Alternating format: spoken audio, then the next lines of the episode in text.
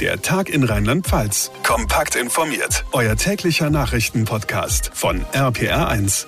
Hallo zusammen und willkommen am Dienstag, dem 7. Mai. Ich bin John Segert und ich begrüße euch heute zu einer kürzeren Ausgabe unseres Podcasts. Wir wollen im Grunde in dieser Woche ja unseren Fokus auf unser Spezial zum Thema Impfskepsis legen, das ihr bereits online findet. Heute aber dennoch hier im Podcast über die Lockerungen für Rheinland-Pfalz sprechen. Die Landesregierung hat heute die Details zu ihrem Drei-Stufen-Öffnungsplan vorgestellt und der zeigt, bis Anfang Juni wird in vielen Bereichen unseres Lebens deutlich mehr gehen. Alle Einzelheiten dazu gibt's gleich. Außerdem sprechen wir über die Fußball-EM, die heute in genau 100 Tagen startet, aber irgendwie noch niemand so wirklich Vorfreude drauf hat. Und die Eisheiligen sind heute auch Thema, denn die starten genau heute und sorgen tatsächlich dafür, dass es deutlich kälter wird. Alles dazu gleich, jetzt aber erstmal die wichtigsten Infos zu den Lockerungen in Rheinland-Pfalz. Landesweit gut 600 Neuinfektionen heute bei einer Gesamtinzidenz von 98. Vor genau einer Woche lag die in Rheinland-Pfalz noch bei 114. Die positive Entwicklung hält also weiter an. Seit fast zwei Wochen gehen die Zahlen durchgehend nach unten. Dann kann auch weiter gelockert werden, sagt die Landesregierung kurz vorm Start ins lange Wochenende. Heute hat sie ihren Öffnungsplan für die nächsten Wochen vorgestellt. Johanna Müßiger aus der APA1 Nachrichtenredaktion. Wir gucken uns den Plan im Detail an. Schon morgen wird's spürbar spürbar entspannter, unter anderem für den Einzelhandel. Genau, in Kreisen und Städten, in denen die Inzidenz fünf Tage lang unter 100 liegt, werden sämtliche Läden ab morgen quasi mit Supermärkten gleichgestellt. Heißt keine Testpflicht mehr beim Shopping. Die Geschäfte müssen lediglich auf Kundenbeschränkungen achten. Wir tun diesen Schritt, weil wir schlicht und ergreifend sehen, dass es schwer verständlich ist inzwischen, dass der Lebensmitteleinzelhandel aufhat, dass doch einige Geschäfte inzwischen aufhaben dürfen und dass ähm, unsere kleineren Geschäfte, wo man ähm, ja Kleider kauft, wo man Kosmetik kauft und so weiter, äh, diese Hürde besteht. Die rheinland-pfälzische Ministerpräsidentin Malu Dreyer vorhin in Mainz. Außerdem ist in den Regionen schon ab morgen der sogenannte kontaktarme Urlaub wieder möglich. Wir werden in diesem ersten Schritt auch Übernachtungen in Ferienwohnungen, Wohnmobilen, Wohnwagen mit eigenen stationären Anlagen erlauben und in diesem Zusammenhang auch die Hotels, Jugendherbergen kontaktarm mit Test. Das heißt, alles, was das Thema Übernachten in kontaktarmen Bereich betrifft, anreisen mit einem Test und dann erneuern nach 48 Stunden Kontaktarm heißt für Hotels eben auch Frühstück aufs Zimmer. Gastronomieangebote sind erstmal noch tabu. In Sachen Sport wird auch wieder mehr möglich sein. Kontaktfrei ist auch da das Stichwort. Das gilt unter anderem auch für Bereiche des Fußballtrainings, bei dem Abstand gehalten werden kann. Auch Hallensport ist möglich, wenn ausreichend Abstand eingehalten werden kann. Hm, das ist also Schritt eins dieses Öffnungsplans. Wann kommt der nächste und wie sieht der genau aus?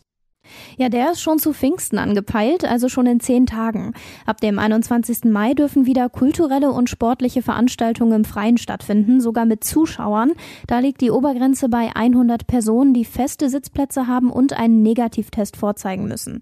In Regionen, in denen die Inzidenz unter 50 liegt, darf sogar die Innengastro wieder öffnen, mit Abstand, Test und Maske. Schritt drei folgt dann eineinhalb Wochen später zu Frohen Leichnam am 2. Juni. Dann sieht der Plan die Öffnung von Freibädern vor. Genauso dürfen auch Theater, Opernhäuser, Kinos, Museen und auch Fitnessstudios wieder öffnen. Eben überall dort, wo die Bundesnotbremse nicht greift und auch all das nur mit Negativtest. Das ist also der Öffnungsplan in drei Stufen für Rheinland-Pfalz, eine Perspektive, die zuversichtlich stimmt. Nochmal Malu Dreier wir halten es jetzt für den richtigen Zeitpunkt. Die Menschen haben irgendwie das Bedürfnis, jetzt endlich auch über die Feiertage etwas mehr unternehmen zu können. Aber die Inzidenz in Rheinland-Pfalz ist eben auch sehr, sehr viel besser geworden. Und wir haben sehr viel mehr Menschen geimpft. Deshalb gibt es eben diese Möglichkeiten. Sie sind kleine Schritte, aber ich glaube wichtige Schritte und absolut verantwortbare. Es wird also deutlich lockerer in den nächsten Wochen in Rheinland-Pfalz. Die ausführlichen Infos dazu von Johanna Müßiger. Vielen Dank. Es ist der 11. Mai 2021. In ganz genau einem Monat beginnt die Fußball-Europameisterschaft. Wie, äh, was? Ja, das ist dieses Turnier, bei dem wir normalerweise in Scharen vor Großbildleinwänden stehen und unsere Nationalelf anfeuern. Davon sind wir in diesem Jahr weit entfernt. Entsprechend kann von EM-Stimmung oder Vorfreude keine Rede sein. Und das liegt sicher nicht nur an der Leistung der deutschen Mannschaft, sondern eben auch vor allem an Corona. RPA1-Reporterin Sarah Brückner hat für uns in Trier nachgefragt. Ja, also wenn ich hier so durch die Fußgängerzone laufe, dann merke ich von Prä-EM-Feeling so gar nichts. Also die Vorboten sind ja normalerweise die ganzen 1-Euro-Läden und Tedis und wie sie nicht alle heißen, die vier Wochen vor Kickoff eigentlich alle schon vor Fanartikeln platzen müssten. Aber hier hängt gerade mal ab und zu versteckt im letzten Regal in der hintersten Ecke mal so ein Wimpel fürs Auto. So kann das hier natürlich auch keiner auf dem Schirm haben. Hi, Entschuldigung, wusstet ihr, dass in genau einem Monat die EM beginnt? Nee, wusste ich nicht. Gebe ich offen zu. Nein. Nee, ehrlich gesagt nicht. Ich habe auch keine Ahnung, wer spielt. Ja gut, okay, dann ist bei euch das Fußballfieber auch noch nicht so richtig geweckt, oder? Oh, also bislang noch nicht. Normalerweise gucke ich mir EM und WM immer an. Das ist auch das Einzige, was ich an Fußball anschaue. Aber derzeit habe ich das noch gar nicht. Also noch nichts Konkretes geplant. Man weiß ja auch noch gar nicht, was geht. Ob man sich irgendwie zusammentreffen kann, bei einem kalten Bier Fußball schauen kann oder ob bis dann schon wieder was Großes möglich ist. Tja, das würde dann sicher auch die Stimmung ein bisschen befeuern. Heute in einem Monat beginnt die Fußball-Europameisterschaft. Die Infos waren das von Sarah Brückner. So, zum Abschluss dieser Kurzausgabe gucken wir auch noch aufs Wetter, denn heute am 11. Mai starten die sogenannten Eisheiligen. Die sorgen angeblich dafür, dass es nochmal ziemlich kalt wird. Dieses Jahr scheint es tatsächlich einigermaßen zu passen. Am Sonntag noch sommerliche 30 Grad und jetzt Schauerwetter bei um die 15 Grad. Aber hundertprozentig drauf verlassen kann man sich nicht. Sven Herget aus der RPA1 Kirchenredaktion. Das liegt allein daran, dass die Daten ein bisschen durcheinander gekommen sind. Also als die Bauern damals sich an den Eisheiligen orientiert haben, um sozusagen zu wissen, wie das Wetter wird, da waren die zu einer ganz anderen Zeit, als sie heute sind, denn zwischendrin gab es mal eine Kalenderreform und bei dieser Umstellung vor so gut 500 Jahren, da haben sich sämtliche Kalenderdaten geändert. Die Namenstage der Eisheiligen sind nicht mitgewandert, sondern einfach da stehen geblieben, wo sie im alten Kalender auch gewesen sind. Das heißt, der Temperaturknick im Mai, der kommt erst zehn Tage nach den Eisheiligen, da wo sie nämlich auch im ursprünglichen Kalender mal gestanden haben. Nur in diesem Jahr, da passt das mit den Eisheiligen ganz genau. Okay, wie verlässlich sind die Eisheiligen dann? Kann ich mich beispielsweise daran orientieren und die Gartenarbeit danach richten? Also in diesem Jahr auf jeden Fall, aber ansonsten wirklich nur ganz grob. Fakt ist auf jeden Fall, dass es im Mai immer mal wieder Tage gibt, an denen es auch noch mal kälter wird und es auch Nachtfrost gibt, aber eben nicht zwingend taggenau während der Eisheiligen. Da ist dann doch besser, sich auf den Wetterbericht zu verlassen. Ja, offen gesagt hatten wir auch den ganzen April noch Frost. Wie kommen die Eisheiligen denn überhaupt zum Wetter, Sven? Was haben sie zu tun mit Kälte und Frost?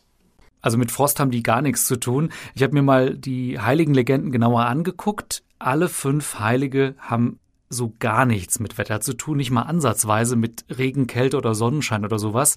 Die Heiligen gehen einfach auf alte Bauernregeln zurück. Die Bauern haben das Wetter beobachtet über einen langen Zeitraum und dann festgestellt, Mitte Mai, da kommt so ein Kälteeinbruch. Und um sich das eben gut zu merken, haben sie im Kalender nachgesehen, welche Heiligen stehen denn da im Kalender. Und so waren dann die Eisheiligen geboren. Heute am 11. Mai starten die Eisheiligen und in diesem Jahr passt es einigermaßen. Die Infos von Sven Herget, vielen Dank. Und damit komme ich zum Ende der heutigen Ausgabe. Wie immer würde ich mich sehr über eine kurze Bewertung freuen bei Apple Podcasts. Außerdem bleibt ihr immer auf dem Laufenden, wenn ihr unseren Tag in Rheinland-Pfalz ganz einfach abonniert auf der Plattform, auf der ihr mir gerade zuhört. Morgen und Freitag wird es keine Podcast-Ausgabe geben. Dafür habe ich euch aber eine sehr ausführliche Spezialausgabe online gestellt, die das Thema Impfskepsis beleuchtet beobachtet. Ich spreche mit vier Experten über die Gründe für diese Impfskepsis, welche Ängste dahinter stehen, welche Risiken die Corona-Impfung tatsächlich birgt, also was ist beispielsweise dran an Behauptungen, dass man dadurch unfruchtbar werden kann, wie sieht die rechtliche Seite aus, kann mich mein Arbeitgeber oder der Staat zur Impfung zwingen? Das und vieles, vieles mehr klären wir ganz ausführlich in unserer Spezialausgabe Der Tag in Rheinland-Pfalz. Podcast jetzt online auf allen Plattformen. Mein Name ist John Segert. Ich bedanke mich ganz herzlich für euer Interesse, für eure Aufmerksamkeit. Wir hören uns dann am Montag wieder. Bis dahin eine gute Zeit und vor allem bleibt gesund. Der Tag in Rheinland-Pfalz. Auch als Podcast und auf rpr1.de. Jetzt abonnieren.